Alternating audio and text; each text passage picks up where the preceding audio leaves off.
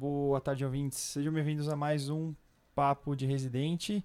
Eu sou o João Garreta Pratos, médico infectologista de plantão na sala de emergência. E meu convidado hoje é o. Ferdinando, boa tarde.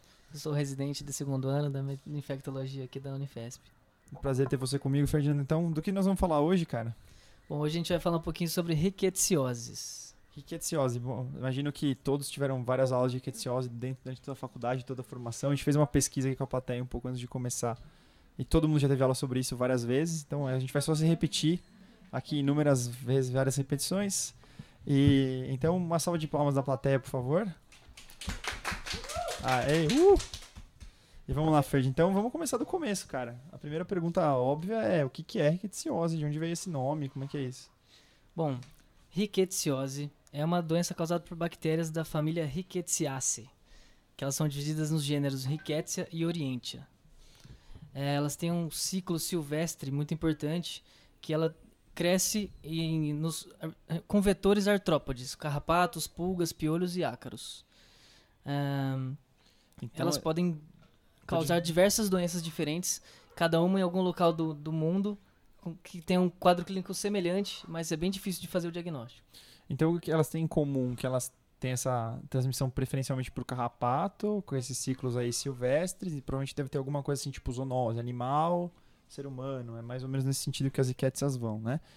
E, e aí você, então, mas o que, que, tem de particular, né? Porque toda família de bactéria, para ter esse nome, ah, por exemplo, Rickettsia, deve ter alguma coisa de peculiar nela. Que um treponema tem uma coisa peculiar de ser treponema, um espiroqueta, uma coisa diferente. O que, que elas têm de, de, de diferente? Então, é, essas bactérias, elas são cocobacilos, são bem pequenos, gram-negativos, que têm uma fuxina que é corada pelo método de Jimenez, e elas são aeróbias. São parasitas intracelulares obrigatórios, se multiplicam por fissão binária simples, e elas têm predileção por glândulas salivares e ovários dos artrópodes em que elas são hospedeiras. Quer dizer, então a característica dessas bactérias é ser que é diferente de outras que nós conhecemos, né? então são cocobacilos ou pequenos bastões são negativos.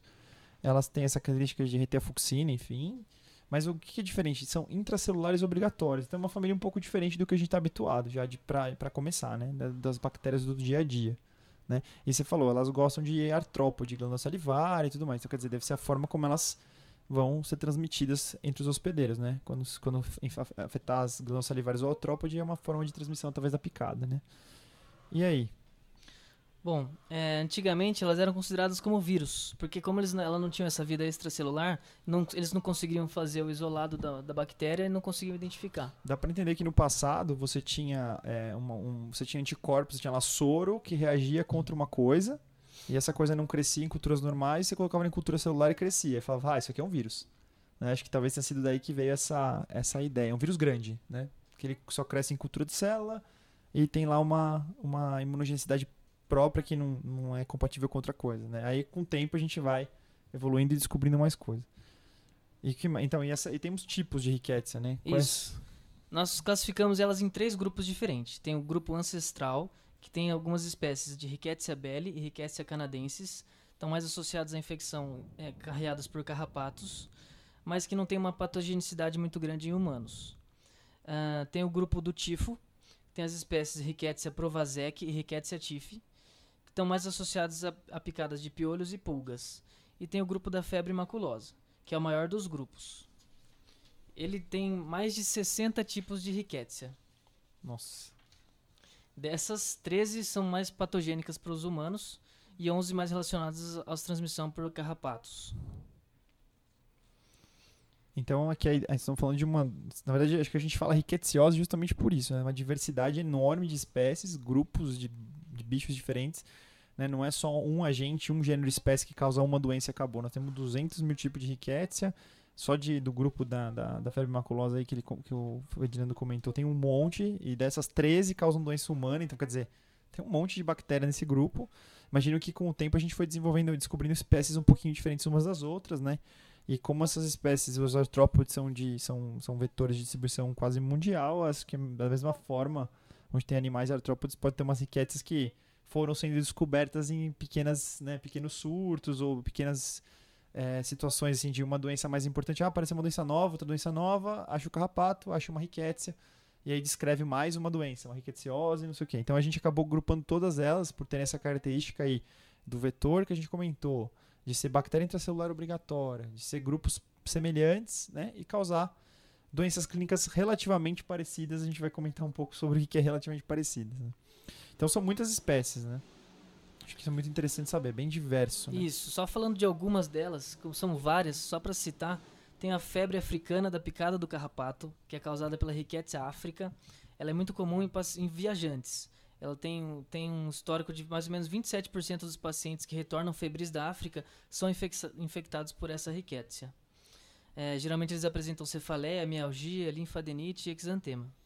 Então, quer dizer, é, uma ricketsiose vai ter, ter o nome dela pela região que é importante. Então, bem interessante, né? Febre, febre africana da picada do carrapato. Quer dizer, você toma a picada do carrapato, volta a febril da África.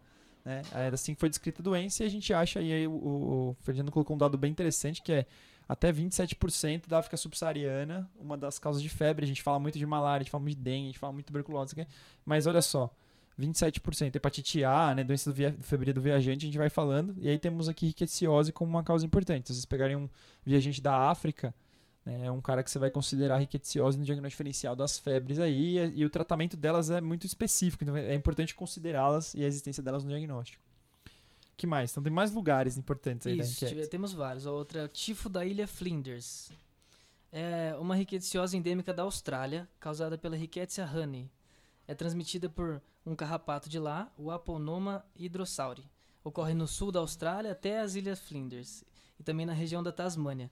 Geralmente se apresenta com cefaleia, febre alta, dores musculares e um exantema, principalmente em região do tórax e extremidades. Tô vendo que a febre, cefaleia e o rash tá ficando uma coisa interessante e comum, comum aí entre elas, né? Então, quer dizer, mais uma, mais uma, uma doença regional. Né? Interessante isso, né? Aquela, aquela brincadeira. O paciente viajante dá uma entrada no CDC Travel, olha de onde ele veio, se está tendo surto de alguma coisa e quais são as doenças prevalentes, porque chance boa que ele venha com uma doença esquisita que eu nunca ouvi falar, tipo o tifo da ilha, da ilha Flinders, eu nunca ouvi falar, né? Mas o cara fala assim, ah, voltei da, do sul da Austrália. Aí falar, meu Deus, né? O que, que tem no sul da Austrália? Essa é a hora da gente pesquisar e correr atrás, e ainda bem que nós temos internet e, sites que se dispõem a, a, publicar esses dados e contatos que a gente pode ter, né? Mas esse é o tipo do paciente que vem com febre, rash é, e, e cefaleia de uma viagem, você tem um diagnóstico diferencial extremamente amplo e a epidemiologia é extremamente importante. Se ele vier da África é uma coisa, se ele vier da, da, do sul da Austrália é outra, e qualquer lugar vai ser diferente. E aí, para riquetiose, acho que claramente a grande diferença é onde você está, né? A riqueza que vai ter e a característica dela vai ser própria da região onde você, de onde você está onde você tá viajando, de onde você vive, enfim. que mais? Temos mais aí, imagina. Né? Temos né? mais. Febre maculosa oriental, que ela também é conhecida como febre maculosa japonesa. É a Rickettsia japonica. Ela já acontece tanto no Japão quanto na Coreia do Sul. Os primeiros casos foram diagnosticados lá em 1984. Os pacientes tinham febre alta, cefaleia e exantema.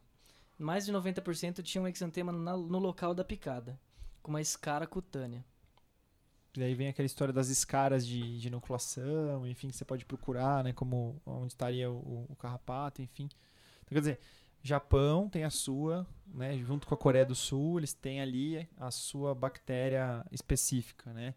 É, provavelmente a gente vai falar um pouco sobre isso mais pra frente, talvez, ou vai retomar esse assunto, mas é, é uma doença que tem é, uma, deve ter uma história muito antiga, né? Como, como o Ferdinando colocou, era pensado até que fosse um vírus e deve ter há 200 mil anos essa, essas riquezas circulando por aí regionalmente e a gente foi descobrindo elas aos poucos Provavelmente deve ter tido algumas enquetes que foram descobertas aí, o pessoal falou, nossa, aquelas febres antemáticas.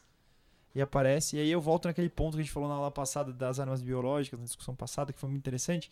Que é assim, daí a importância de notificar o bendito do caso, como isso parece dengue, isso parece febre maculosa, isso parece uma coisa esquisita, porque eventualmente você pode chegar a uma outra doença causando exantema. Então vocês imaginam, febre, exantema e cefaleia. A epidemia de zika pode ter sido de riqueza, a gente não ia saber. Tô brincando aqui, mas são doenças que às vezes são muito parecidas, né? Inicialmente, aí você vai tirando a história e você vai ver que o surto tá só dar um carrapato e aí achou um outro bicho e é a riquete.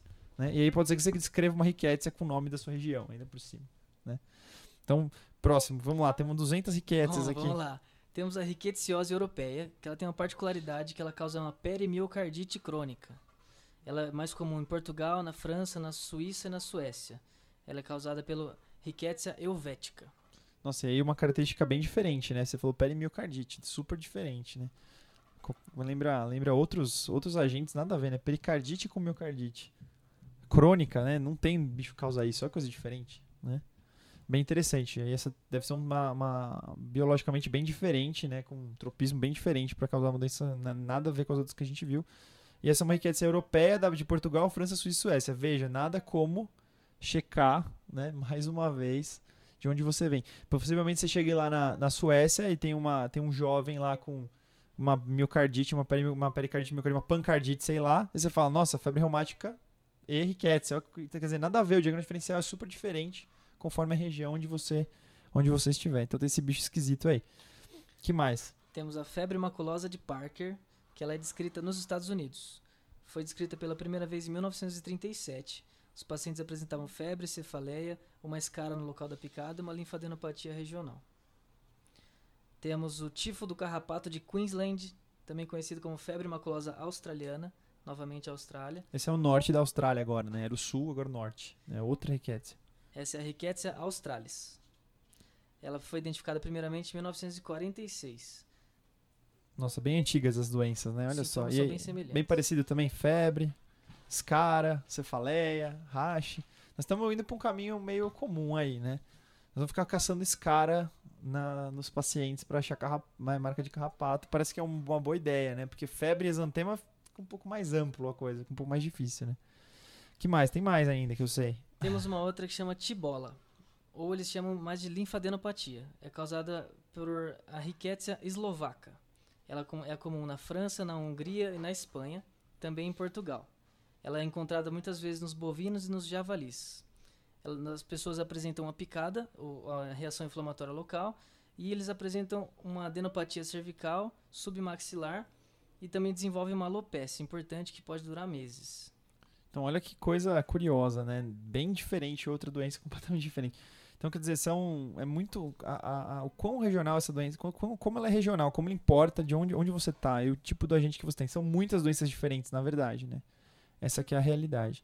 Tem mais ainda, né? Essa, essa é interessante que ela é mais uma coisa tipo linfangítica, ela lembra um pouco mais a- a- as, as, por exemplo, micose de inoculação, tipo esporo. fa- Tem uma picada, faz uma reação e ela se dissemina para para causa adenomegalias para os gânglios linfáticos regionais, causa linfadenite, linfangite, né? E aí tem causa dessa aqui que especificamente causa crosta, necrose e alopecia na região da picada. né? Então outra bem diferente a característica, né? Tem muito mais cara de uma doença de inoculação com progressão ali, em, com- em com- em compensação às outras que a gente vê tem muito mais cara de uma doença de disseminação hematogênica, né, comprometimento sistêmico, bem diferente a característica também. Daí a importância de conhecer a epidemiologia da região que você trabalha, né, e de- dos viajantes aí. Tem mais também, temos Bom. mais um monte de... Vamos lá. Temos a linfangite expansiva, que ela é causada com uma linfadenopatia dolorosa, geralmente próxima ao local da picada, causada pela Rickettsia sibírica. É comum na Mongólia, na França, na China, na Nigéria e na África do Sul. Pacientes apresentam cefaleia, febre, exantema, várias escaras cutâneas, linfangite e aumento dos nodos linfáticos. Mais uma pra gente pensar. Aí temos mais, temos na Sibéria também, é isso? Isso, tifo siberiano, a Rickettsia sibírica. Sintomas semelhantes, cefaleia, linfangite, exantema e as escaras. Também pode acontecer no norte da China, na Mongólia, Paquistão e na Rússia. Isso, e a febre maculosa do Mediterrâneo, né? Seria a Isso. última Exato. específica que a gente ia comentar, que deve ser comum em países do Mediterrâneo. Exatamente, os sintomas são semelhantes. Muito bem. Bom, falamos de um monte de riqueza do mundo, né? Isso aqui a gente vai ter que consultar aquele CDC Travel esperto para saber. Mas vamos falar um pouco do Brasil, que acho que aí é o grande, a grande importância para nós aqui, né, médicos brasileiros, o que, que nós vamos fazer? Bom, vamos lá. No Brasil, a riqueticiose mais comum é a febre maculosa brasileira. Ela foi descrita pela primeira vez no final de 1908 1890 nos Estados Unidos, é febre é das Américas. É, lá no início eles descreveram como a doença azul ou febre negra. É, também foi chamada de febre maculosa das montanhas rochosas pela localização em que ela foi identificada. Que é o nome que ficou para os Estados Unidos lá, né? Rocky Mountain, Rocky Mountain Spotted Fever é o nome da doença para os americanos. A febre maculosa deles é, é essa, né? Das montanhas rochosas que tem lá no noroeste e tal. É, ela é causada pela Rickettsia rickettsii. Ahn, no Brasil, ela é conhecida desde 1929, quando José Toledo Pisa, em São Paulo, ele começou a fazer a distinção das febres masculosas das demais doenças exantemáticas. Já em 1930 começou a se, a se dissipar para outros países como Canadá, México, Costa Rica, Panamá, Colômbia, Brasil e Argentina. Um, em 1930, José Lemos Monteiro da Silva, no Instituto Butantan, junto com o auxiliar Edson Dias, ao tentar fazer uma vacina para a febre maculosa, eles acabaram adquirindo a doença quando foram picados e acabaram evoluindo para óbito. E desde então foram desistidos de desenvolver vacinas para a doença. Nossa, então quer dizer, na década de 30, talvez a, a manipulação, o risco biológico não tivesse o nível de biossegurança que a gente tem hoje, né? E eles estavam triturando o carrapato para isolar o bicho para produzir uma vacina e se foram picados, né? Então olha que situação e não tinha tratamento para febre maculosa. Provavelmente naquela época você chamaria essa doença de uma doença de nível máximo de, de transmissão porque você não tem cura, né? Não tem tratamento nenhum para ela. Então biossegurança níveis altíssimos, 3, 4, coisas assim, que não tinha tratamento. Imagina isso, né? Bom, imagino que, é, como o Fred falou, né? Nessa, aconteceu isso, a pessoa falou, gente, pesquisar bastante febre maculosa não, não é o momento, né? Vamos, vamos, vamos pesquisar tratamento, depois a gente brinca com esse bicho aí que ele é meio perigoso, né? E aí, Estados Unidos. É, nos Estados Unidos, uh, o CDC demonstrou que 250 casos a 1.200 casos anualmente vem sendo muito mais ocorrido nos últimos anos. É, depois que se tornou uma doença de notificação compulsória, desde 2001. Uh, a Rickettsia rickettsii, ela pode ser transmitida, já foi identificada em capivaras, gambás, coelhos, nos equinos, cães e em alguns outros hospedeiros. Tanto os seis, todos os estágios evolutivos da, do carrapato, larva, ninfa, adulto, eles podem transmitir a bactéria. No Brasil e nas Américas, as espécies presentes que podem desenvolver essa febre maculosa são a Rickettsia rickettsii, a Parkeri, a África, a Cari, Felis e Macilae. É importante dizer também que a maior incidência da doença ocorre geralmente no segundo semestre, com pico em outubro, que predomina com a ninfa do carrapato. Muito bem. Então, quer dizer, é, no Brasil nós temos o, o, os, os, animais, nós temos o carrapato, né? Então a gente pode ter a, a rickettsiose, a rickettsiose é mais comum aqui, a rickettsiose rickettsii mesmo, é a que é mais descrita. A febre maculosa ela passa a ser uma doença de notificação compulsória em 2001, então todo mundo tem que notificar qualquer caso suspeito. Né? A gente vai falar um pouquinho sobre como que é o caso. Chegou a dar uma olhada, tem algum lugar no Brasil que tem mais, mais rickettsiose? Então, eu dei uma olhada na região sudeste e sul, é onde mais predomina a rickettsiose. A gente tem aqui um protocolo que começou a investigar desde 2000 até 2017. Nesse período todo, no Nordeste tiveram cerca de 10 a 15 casos. Já no Sudeste, por ano tinha de 50 a 100 casos. Então, bem mais comum na região sudeste do país, né? Sudeste e sul. Sul também em média de 30 a 50 casos por ano. Agora, a gente também tem um dado em relação aos óbitos na região sudeste. É, entre os anos de 2014 e 2016, tinham em média 60 óbitos por ano, mas já no ano de 2017 só tiveram é, três óbitos. Talvez por conhecer a doença, talvez por ter tratamento específico, coisa do tipo, né? Interessante, ou, ou porque a gente está esperando as notificações aparecerem tardiamente também, não sabemos, né? Mas é interessante que a, uma doença mais prevalente no sul-sudeste, talvez a, a, algumas questões possam ser colocadas aí, né? Carrapato, a disposição, a, com, quantos, ah, como se dispõe a, distribuição do carrapato. Outra coisa é a notificação. A gente tem uma, uma tendência a ter mais doenças e mais notificações nos estados do sul e sudeste. Acho que são coisas importantes também a, a, a, considerar. Mas então é uma doença que tem poucos casos, mas que tinha aí, você falou, né, não, não tinha muitos casos por ano, mas olha, olha quantas mortes teve nos últimos dois anos aí, 50 e 60. Quer dizer, tem isso de caso e tem isso de óbito, né? Quer dizer, tem muito óbito, se você for analisar, né? Possivelmente isso reflete duas coisas. Uma, diagnóstico tardio, né? E a outra coisa é não diagnosticar mesmo. Pode ter passado um monte de gente que tinha a gente não faz ideia que tinha febre maculosa, né?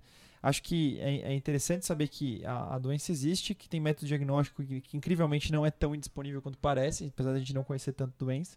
Talvez a grande, a grande ideia seja conheça a sua doença, saiba se na sua região já teve caso, se já teve, escute um pouquinho, preste atenção um pouquinho nessas nas discussões que a gente vai ter agora sobre como pensar nessa doença, né? E como que ela funciona, porque pode ser uma doença que está passando batida uma e outra vez. A gente vai falar um pouco até de nem sempre todos os sinais clínicos clássicos estão presentes.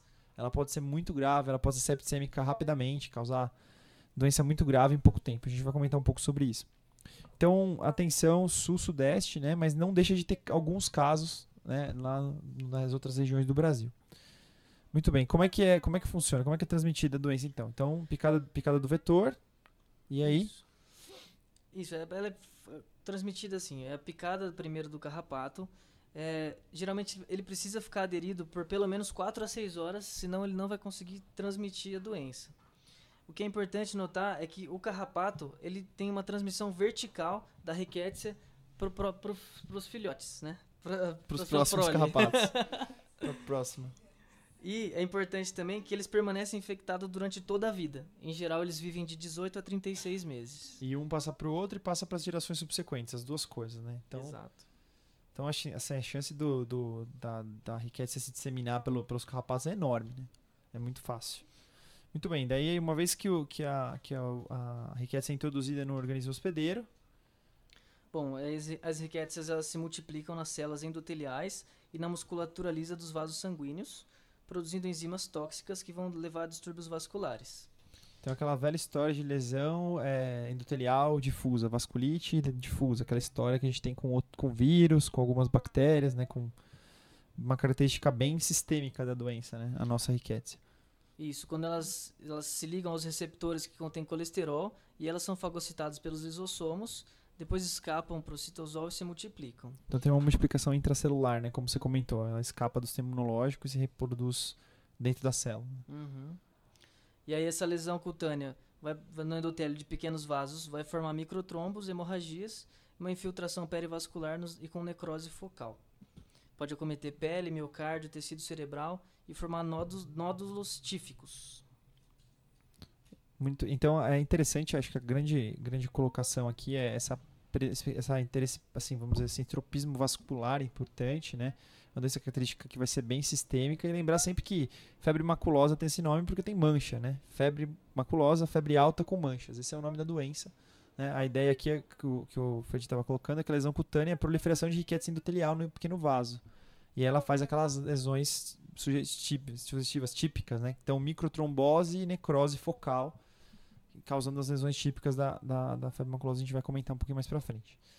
É, e- ela gosta de ficar no intracelular. Essa é uma outra bactéria com uma característica bem diferente, né? E aí por isso que talvez ela tenha essa, foi descrita como uma semelhança grande a vírus, porque isso aqui, se vocês analisarem bem, é o que faz um vírus de uma febre hemorrágica, como ebola, como mesmo dengue, né? Como essas, essas doenças desse tipo tem essa característica mesmo de lesão endotelial difusa, formação de microtrombo, hemorragia, lesão perivascular, necrose tecidual. É a mesma característica de uma febre hemorrágica viral, não é à toa que ela foi chamada de vírus em algum momento. É tudo muito parecido, né? A vantagem da riqueza, entre aspas, é que tem tratamento, né? As maioria das febres hemorrágicas virais hoje não tem, né?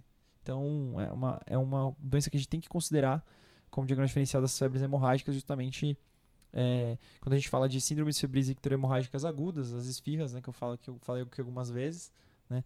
Uma das causas, se você tiver a epidemiologia correta, é a febre maculosa.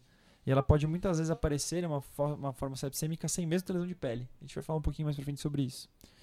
Então, interessante essa característica que ela tem em comum com os vírus das febres hemorrágicas, com a lesão difusa, com a leptospirose, tem uma característica um pouco parecida com isso aqui nos sistemas, né? exceto pela pele, mas nos sistemas é, do, do organismo de uma maneira geral. Muito bem. E aí, que mais? Bom, é, dentre os carrapatos não existe nenhum carrapato específico. Ela pode acometer qualquer espécie de carrapato, carrapato do cachorro, do cavalo, outros tipos de carrapatos de carnívoros silvestres e das capivaras. Tem um número grande de vetores possíveis aí. Certo. Bom, o período de incubação da doença é de 2 a 14 dias.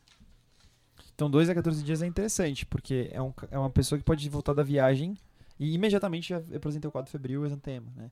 É um quadro para você considerar, é bem diferente de você pensar assim, em coisas como hepatite A, período de incubação bem mais longo, né? Mesmo malária. Então, olha que coisa interessante, 2 a 14, é rápido, né? É uma doença que rapidamente, é, parece, lembra um pouco a dengue, né? Poucos dias, né, após a exposição. Ao contrário de outras doenças que a gente vê com período de incubação muito mais longo, né? A gente já discutiu aqui. Bem interessante.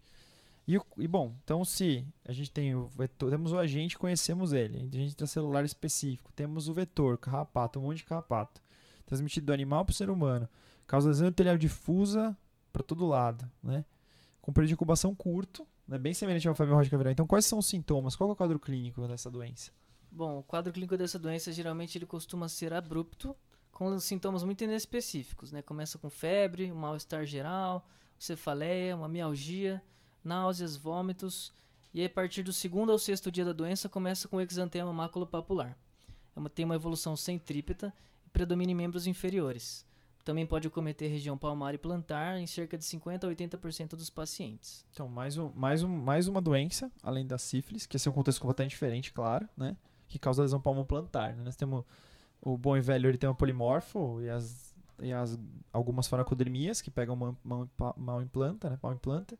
E agora nós temos febre maculosa. Aqui nós estamos falando de uma doença febril aguda de evolução rápida, né? De instalação abrupta, é, de sintomas intensos, muito inflamatória, né? E que o paciente desenvolve esse rash cutâneo é, entre o segundo e sexto dia da doença. Quer dizer, rápido, é um rash precoce, né? A, quem, quem já viu dengue, dengue geralmente o rash é tardio. Tem essas, tem, a, a, zika, por exemplo, vai ter uma febre muito mais baixa. São coisas diferentes, né? Mas é sempre difícil, sempre vai ser difícil. Esse é daqueles pacientes que no segundo dia você não sabe o que ele tem. Aí no terceiro dia aparece um racha. Aí você fala, isso é, o que, que é isso? Mudou um pouco. Mas ainda assim tem várias possibilidades, né? Então, e aí palma e planta, talvez a ponte falando, nossa, palma e planta não é um lugar comum da gente ter racha. Talvez ajude você a, a, a, diagnosticar. Bom, nos casos mais graves, eles podem, podem desenvolver um edema de membros inferiores, hepatosplenomegalia, é, lesão renal aguda, tem manifestação gastrointestinal, pode ter náusea, vômito, dor abdominal, diarreia, manifestação pulmonar, com tosse, edema pulmonar, geralmente apresenta um infiltrado alveolar com a pneumonia intersticial e pode apresentar até um derrame pleural. Também pode ter algumas manifestações neurológicas graves, como a meningite, meningoencefalite, apesar de manter um líquor sem alterações. Vamos comentar um pouquinho do rash, acho que esse que é o, o, importante, né? Provavelmente é o sinal clínico que mais vai te falar, pense em febre maculosa. Afinal de contas, o nome da doença é febre maculosa. Né? Então, o rash da febre maculosa, ele é macular inicialmente, tá? E aí tem um importantíssimo tópico que é o seguinte: quanto mais grave e rápida a evolução da doença, menos provável que você veja o rash. Isso é um grande problema, porque as formas sepsêmicas que evoluem rápido, assim como meningococcemia, essas coisas, é rapidamente sistêmica e deixa o doente chegar choque séptico. Eu lembro de quando estava no estágio do Emílio Ribas, a gente teve um caso, o cara chegou, mulher chegou choque séptico e ah, depois falaram: "Ah, tem um carrapato, teve história de picada do carrapato, vamos colocar doxy, vamos colocar não sei o quê". Insuficiência renal, multi, falência de múltiplos órgãos, diálise, não sei o que. Tava para falecer, apareceu rash. Foi assim a história. Aí depois, Riquetes veio positivo. Quer dizer, a sorologia não teve, não nem, teve nem tempo de sair, na verdade. E, e aí, quando saiu, quer dizer, já, já tinha morrido a paciente. Né? E a mancha foi aparecer duas, três manchas, algum pouco de rash no último dia que ela viveu. Então, muito grave a doença, potencialmente, a gente tem que tomar cuidado que o rash nem sempre aparece. E isso é muito difícil. Daí a história, ah, qual, qual que é a dica? Nossa, choque séptico, evolução rápida, tem um carrapato, por que não cobrir riquetes? Vocês vão ver que não é tão complicado você colocar a droga a mais para cobrir riquetes. E a segunda coisa é, então, não tem o racha, é muito difícil. Talvez uma sepse grave com história de carrapato a gente possa tratar. Segunda coisa, o rash é macular e ele vai virando, por esse processo de vasculite que a gente comentou, ele vai virando purpúrico, púrpura e peteca e púrpura, enfim, e até virando sufusão nos casos mais graves. Então, quer dizer, ele começa com a mácula, que é aquele infiltrado inflamatório que a gente comentou, com lesão endotelial, passa o tempo microtrombos, fica isquêmico, roxo, daí passa mais um tempo lesão hemorrágica, tipo CIVD, essas coisas, e aí sangra. Então, é, é um, é, a evolução ruim do doente é assim, proporcional ao racho. O racho vai evoluindo mal, o doente vai evoluindo mal também. É meio, corre meio junto isso daí, tá? Então ela é macular, depois ela vira é, purpúrica e petequial e depois hemorrágica. Mais ou menos assim, evolução num caso grave, caso ruim. Pode ser que a pessoa pare ali no, na mácula e fique tudo bem, tá? É, então tem que ter esse cuidado. Essa tem uma relação entre o dano endotelial e esse, como ele tem tropismo pela pele, imagina que o que está acontecendo na pele está acontecendo sistemicamente. Essa é a ideia que vocês têm que ter da doença, certo? E aí o Ferdinando falou, as, as complicações são múltiplos órgãos, a gente comentou aqui, né? Ela se assemelha um pouco ao que a gente vê com o caso de leptospirose gravíssima, é se assemelha ao que a gente vê com febres hemorrágicas virais que refratárias do tratamento, que a gente vê com a dengue hemorrágica grave, também com a meningococcemia. Ela tem várias semelhanças com essas doenças de evolução rápida e grave. A lesão cerebral ela é frequente em doenças graves. Toda forma grave de febre maculosa tem lesão cerebral central de uma maneira geral tá? Rebaixamento, convulsão, isso aqui é tudo comum, edema cerebral, são coisas bem comuns nessa doença, tá? E como eu falei, se você tiver uma forma que é multissistêmica, com lesão cerebral, a mortalidade é ridiculamente alta. E aí que o Ferdinando trouxe um dado que chega a talvez 80% dos casos que tem essa forma super grave que a gente comentou. Então, é, veja como é uma doença difícil de diagnosticar e que é uma mortalidade super alta. Vide o que a gente discutiu e a estatística que o Ferdinando trouxe do Ministério da Saúde, que tem um número de casos pequenos e um número de morte igualmente pequeno. Quer dizer, os dois, mas são muito parecidos um com o outro. Os dois são muito próximos, né? Ah, então, o que está que que tá sugerindo? Que uma boa parte das pessoas, se não a maioria, pelo que eu entendi, são notificadas como morreu de febre maculosa. E não de, ah, tratei uma febre maculosa, né? Então isso é, é e a doença é, é, como a gente falou, você imagina a importância de notificar uma doença que é transmitida por vetor, né? E que mata uma porcentagem altíssima das pessoas. Então é, uma, é um problema sério de saúde pública. É, eu já vi histórias de, de é, lugares que até isso eu já ouvi que houve uma questão até política de ah, nós não queremos dizer que teve maculosa aqui, porque senão vai dar problema para a produção e para a pecuária local, o nível da gravidade de diagnosticar um caso de maculosa no nosso país. Né? E aí, de novo, o dever ético e, claro, é, pensando no melhor do seu país, de notificar um caso de suspeito desse. Né? Seja você infectologista, seja você da CCH ou da vigilância, se você vê um caso desse, tem que notificar. E até as pressões que você pode encarar por diagnosticar uma febre maculosa. Você fala que tem febre maculosa num, num município que cuida, que basicamente seu fonte de renda é pecuária, olha o tamanho do problema. Né? Porque algum bicho estava infectado e transmitiu para uma pessoa. E aí você tem que investigar e achar o que está acontecendo. Isso pode gerar fechamento de negócio. Olha que coisa complicada. Né? Então é uma doença muito importante pela alta mortalidade, pela fácil, assim, entre aspas, não é tão fácil como uma dengue, mas é de fácil transmissibilidade se tiver muitos animais infectados. Então, se tiver muitos animais infectados, quem cuida dos animais vai ter doença. E aí esse é um problema muito sério. Né? Então, lembrar dessas coisas que a gente comentou. Vamos aprender a fazer diagnóstico. A doença é inespecífica, tem o racha, mas o racha pode ser tardio, é coisa complicada, né? Como é que a gente consegue diagnosticar? Vamos ver se, se, laboratório, se os laboratórios já nos ajudaram a, a, avançar um pouquinho na direção do diagnóstico correto. Bom, em relação assim, aos exames laboratoriais que dariam uma ideia para a gente ficar mais sugestivo da doença, não tem nada muito específico. Assim, ela pode apresentar uma leucocitose, que não é muito intensa, pode apresentar elevação de DHL, CPK, transaminases e bilirrubinas, mas nada muito específico da doença. Agora, para identificar o microorganismo, é, isola o isolamento e a identificação dele na cultura é um pouco difícil de ser feita. Porque para poder fazer isso, o laboratório precisa ter aquelas condições de biossegurança que eles chamam de NB3, que ela tem um elevado risco para o próprio profissional que está lá tentando fazer o, o, procedimento. Que é o que a gente comentou que é potencialmente grave, fácil de se, de se disseminar, mas tem tratamento. Aí é 3. Se não tivesse, seria 4. Lembra? A gente comentou isso na semana passada. Então é um risco extremamente alto a semelhança de tuberculose e coisas desse tipo, né? Até é bem complicado. Você se encosta ali, aerossol, peguei, né? Então tem que tomar muito cuidado. Bom, antigamente eles utilizavam um teste sorológico que chamava reação de Will-Felix. Essa reação, na verdade, ela não é pesqui não, não serve para pesquisar um anticorpo da rickettsia. Ele faz um teste de aglutinação que ele foi inicialmente descrito lá em 1916 que tem uma reação cruzada com o antígeno da bactéria do Proteus vulgaris. Só que ela tem uma sensibilidade muito baixa, de 33%, uma especificidade de 46%. Parece o VDRL do, do né, só que do, da Ricketts. É interessante que eu, eu tô, fiquei na dúvida quando, quando eu li isso aqui, se o Weil é o mesmo Weil da síndrome de Weil, ou Weil, sei lá como é que fala isso. Deve ser o mesmo cara, né, que que é febre hemorrágica, né? Talvez Deve tenha tudo ser. a ver, né? Bom, e aí, que mais? Bom, ainda a gente tem os métodos de ELISA e Western blot também não são muito utilizados hoje em dia, e tem o padrão ouro, que é a imunofluorescência indireta. É, a imunofluorescência indireta ela faz uma pesquisa dos anticorpos IgM e IgG, que em geral são detectados do sétimo ao décimo dia da doença. Quando ela evidencia título igual ou maior do que 64 numa única amostra, ou uma diferença de quatro vezes no título entre amostras pareadas, intervalo de duas a quatro semanas, está confirmado o diagnóstico. É o, é o bom e velho, bom e velho é, teste de anticorpos que fica positivo do sétimo ao décimo dia. Que droga, né? Obrigado, mas demorou, né? Provavelmente. Não, é interessante isso, porque, mais uma vez, a importância de você, durante uma, diante de uma doença infecciosa aguda, escolher o dia correto para colher o exame, senão você não vai confirmar o diagnóstico. Acho que isso é essencial, a gente já falou sobre isso é, exercitem aquela coisa que a gente comentou já algumas vezes aqui de perguntar ao paciente: ah, quando começou? Tal dia. Quer dizer, no dia anterior você estava jogando bola? Perguntem isso, tá? Tudo, porque às vezes tem aquela história, ah, não, eu já estava com algum sintoma inespecífico, já fazia dois, três dias que o cara tá com sintoma inespecífico, já estava doente. Então perguntem isso ativamente. O período de incubação dessa doença é curto, né? É outra coisa que podem falar a favor. Quer dizer, se não tiver uma picada de carrapato em 2 a 14 dias, é muito estranho ter uma doença dessa, você tem que procurar. Né? Acho que isso é outra coisa importante.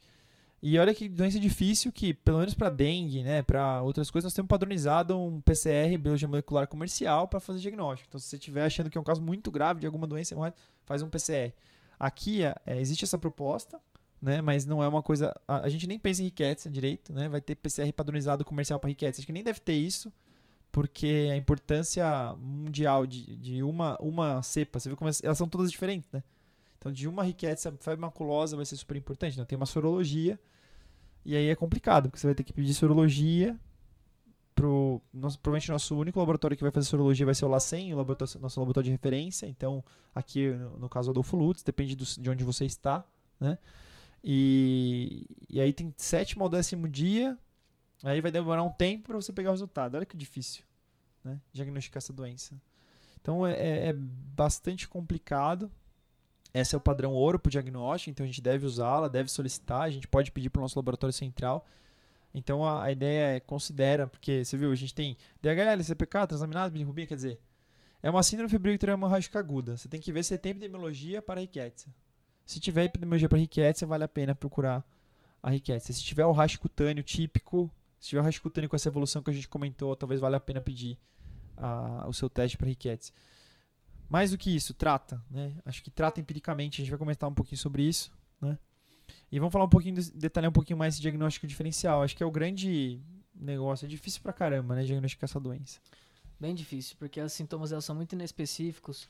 Dentro do diagnóstico diferencial, a gente pode pensar em leptospirose, dengue, hepatites virais, salmonelose, encefalite, malária, alguma pneumonia atípica, é, algumas doenças reumatológicas, meningococcemia, uma sepse diversos tipos de bactérias diferentes, viroses exantemáticas, é, as monolikes, as doenças de Lyme, as, as outras ana, anaplasmose, erlichiose, todas elas são semelhantes.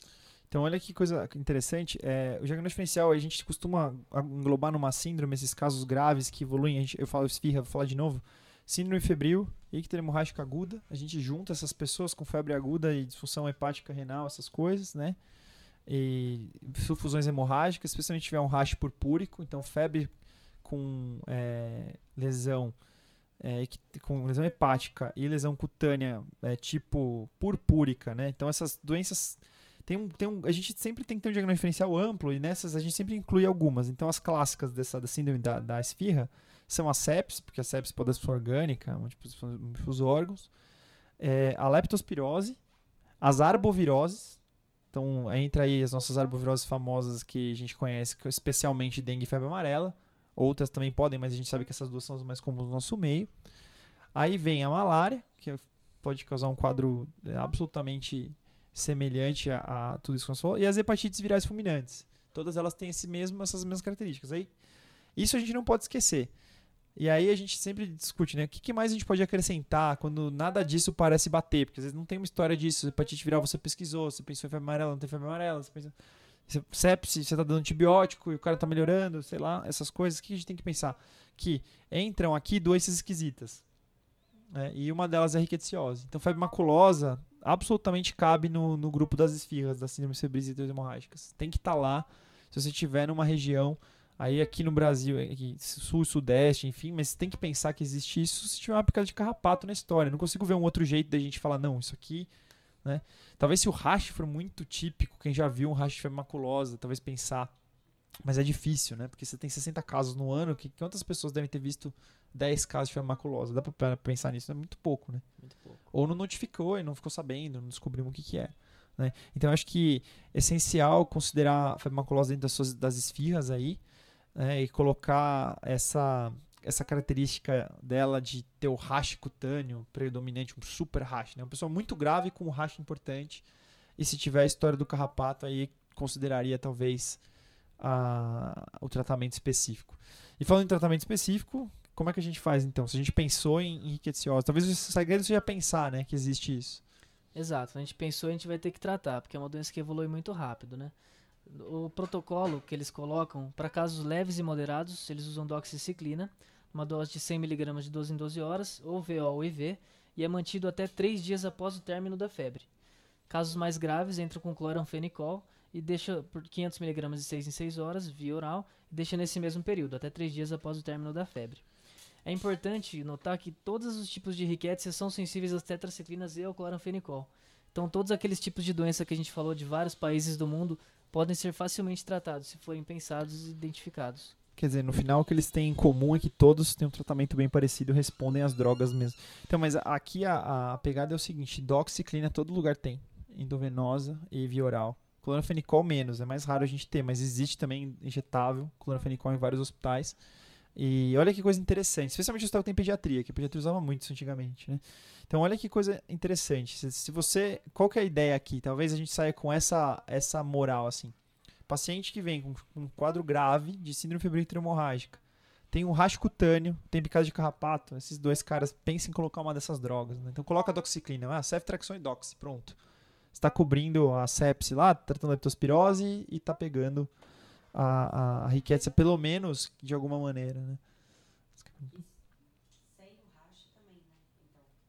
pelo que a gente falou, às vezes ele vai chegar antes do racha aparecer. Então, é. na verdade, só tem que ter o carrapato. É, não, com certeza. É, só epidemiológico. Se tiver o rache ou o carrapato, eu é. acho que eu consideraria é, esse tratamento. A paciente que eu vi, que eu tive a oportunidade de acompanhar, era o carrapato só. Não dava para falar em, em, Justamente. Não dava para falar nenhuma vez em. É, uma mulher com síndrome febril hemorrágica aguda em São Paulo. Aí você fala, meu, o que, que aconteceu? Ela tinha algumas viagens no interior, mas a gente não pensou em nada. A gente foi considerado febre amarela até por conta da gravidade, mas o fígado não estava tão detonado. Era uma sepse grave com coagulopatia, com alteração de enzima hepática e icterícia, mas não era uma coisa importante a icterícia, era muito mais o sistêmico do que a icterícia, como eu esperaria numa hepatite viral. Foi pesquisado malária nessa paciente, foi pesquisado é, leptospirose, foi, tra foi tratada empiricamente para lepto, e aí foi, aí foi a história, ah, teve uma picada de carrapato. E aí a gente fala, então dá. Né, no Emílio Ribas a gente tinha à disposição o Doxy e o cloranfenicol, deu os dois. Nem, não sei nem se tem estudo com isso, mas foi dado as duas drogas como uma forma, já que visto que a paciente estava extremamente grave, com insuficiência renal, condição hepática, com ela chegou rebaixada, foi entubada precocemente, chocada, quer dizer, uma doença muito grave, né? E aí foi confirmado riqueza um pós-mortem, né? Então, olha que praticamente pós-mortem. Olha que coisa complicada, né? E, foi assim, foi o carrapato. Quer dizer, a única dica que eu tinha objetivo era o carrapato que o rash foi aparecer no último dia quando mãe estava morta. Quer dizer, os órgãos estavam todos com disfunção. E aí apareceu um rash que, às vezes, até aquele rash que ela teve, a gente podia falar, não, isso aqui é só sufusão hemorrágica, visto que aconteceu tudo isso aqui e tomou um monte de remédio. Será que alguma coisa. Foi muito difícil, né? Aí nessa paciente, nesse caso, o rash não ajudou.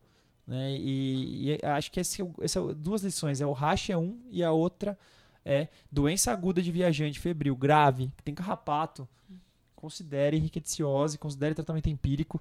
Eu acho que acho que todos vão concordar, né, que o cara tá com uma sepse grave, doxiclina não vai acrescentar nele nenhum risco ou nada, né, uma um aumento de mortalidade, um efeito adverso muito grave inesperado, vai causar o quê? Fotossensibilidade.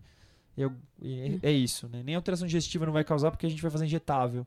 Então eu vejo como uma, uma, uma opção de, de tratamento que deve ser considerada se você encontrar qualquer epidemiologia dessas, principalmente essas duas, o rash e, e o carrapato. E a, a escara do carrapato, normalmente a gente encontra cicatriz, uma lesão no local, quanto tempo que você pode encontrar, você pode encontrar a escara, a escara enegrecida, mas eu, assim, nessa paciente nós não não encontramos os escara né, nessa paciente que eu tive mas você pode ter e a lesão ela pode às vezes evoluir para uma forma mais necrótica, como a necrose central, coisa assim que pode sugerir também febre maculosa, mas assim, complicado, bem complicado. Tentar achar outros. A gente caça, a gente caça esse cara, mas nem é. sempre uh, encontra, né? Acho que esse é um uhum. outro um outro problema.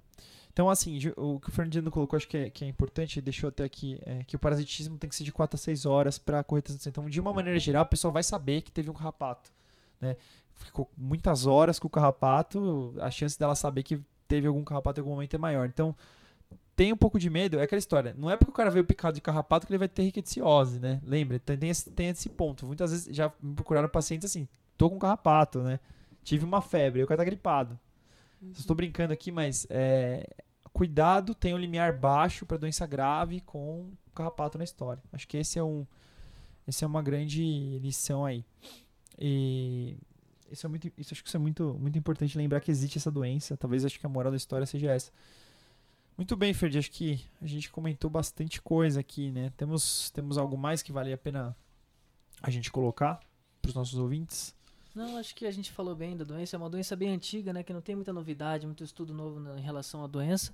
Mas é muito interessante todo mundo saber fazer o diagnóstico, pensar na doença, porque é muito grave e pode evoluir em óbito em poucos dias. A gente teve, eu acho, numa reunião clínica aqui, talvez um ano, um ano passado, retrasado, um caso de rickettsiose, que acho que foi até o professor Bratini que trouxe. Ele era um paciente que tinha. Tudo começou com uma dor de garganta. Nada a ver, né? E aí o paciente, dor de garganta, febre alta, linfa, linfodomegalia regional, uma coisa boba assim. Ah, toma aqui a Mox, era um viajante. E tinha a história de carrapato, mas aparentemente nem foi perguntada essa história de carrapato. E aí passam uns dias e o cara evolui muito mal com uma síndrome febril hemorrágica grave, vem pro hospital e trata tudo e morre. E na necro, e aí com o exame de sangue pós-necro, tá na investigação, era riquete. Então isso é uma outra, uma outra situação. A gente, ele trouxe um desses, deve ter sido um desses óbitos de São Paulo aí, deve ter sido um desses que, que foi, foi trazido pra gente e que parecia no começo uma faringite, uma amidalite, uma coisa boba assim, né? E a evolução foi rápida e aí tinha o tal do carrapato. Então assim, a gente eh, nas últimas duas vezes que a gente conversou, né, sem teoria da conspiração, né, nossa, sem pessimismo, vai todo mundo ter uma doença bizarra. Mas acho que vale a pena pensar que algumas coisas existem e a gente tem algumas armas para lutar contra isso. Quais são? carrapato te assustar um pouco, você vê um carrapato fica assustado com história, dependendo do que for, né? Ah, vou dar, vou dar uma doxiclina. Eu, sinceramente, já, já tive paciente assim que teve picada de carrapato, doença febril e era criança, sei lá o quê. Meu, nós tratamos com doxi. Não aconteceu nada. Ia acontecer? Não sei, né? Eu acho que eu diria, a, a, a lição que eu passaria é assim, não tenha medo de dar uma doxiclina por 10 dias aí até o cara melhorar da febre, porque se tiver uma epidemiologia positiva, porque o pior das hipóteses, tratou uma riqueciose aí que não vai evoluir mal e o cara não vai ficar doente gravemente, né? Uhum. Acho que isso é, é, é, uma, é uma lição e eu, eu duvido que tenha alguém que não consigo imaginar um motivo para que eu criticar o cara que fizer isso, né? Que veja um caso que tem um carrapato, uma febre, uma coisa esquisita e começou uma doxy, né? Não vejo nenhuma razão clara que, olha, não faça isso, isso é errado, vai causar dano pro doente. Nenhuma maneira eu consigo pensar. E a outra lição é notifique em casos suspeitos de coisas esquisitas, né? Acho que a gente, mais uma vez, a gente fala disso, uma doença que você notifica o óbito dela. A gente, a gente tem que ter noção de que nós estamos fazendo isso. Hoje nós estamos notificando o óbito de femaculosa. E não é para acontecer isso. Tem que notificar casos leves, ou mesmo casos que foram tratados para riqueciose. Como é que a gente vai chegar nisso? Diagnóstico, pensar no diagnóstico e notificar tudo que for caso esquisito. Porque de repente exantema coisa leve que não parecia nada, era riqueciose que não foi grave. Às vezes acontece. Né? Então, acho muito importante, mais uma vez, ressaltar a importância da notificação compulsória e a nossa importância como, como quem está na linha de frente. Nós somos os primeiros a, a, descobrir quando tem um surto de uma doença ou um surto de uma arma biológica que a gente comentou na, na, na semana passada. Certo? Alguma coisa mais você quer colocar, Ferdi? Não, isso aí, acho que a gente comentou bem sobre todo o assunto. Obrigado. Acho que a gente revisou assim, os pontos mais essenciais. Alguém da, da plateia? A Paulinha fez um comentário, eu agradeço o comentário. Alguma pergunta, algum comentário? Alguém mais? Não? Não? Quer, quer perguntar alguma coisa? O Ferdinando sempre tá na plateia, daí ele sempre pergunta. E hoje ele tá falando. Então ele não eu tem... perguntei. então tá bom, pessoal. Fiquem ligados para mais um Papo de Residente. O, próximo, o nosso próximo é Papo de Residente ou é Derrube o Expert? Eu nem lembro. Derrube o Expert. Então, próxima semana, caso clínico. Fiquem todos muito bem. Pensem em riqueciose. Essa doença existe e é muito importante para nós. Um abraço.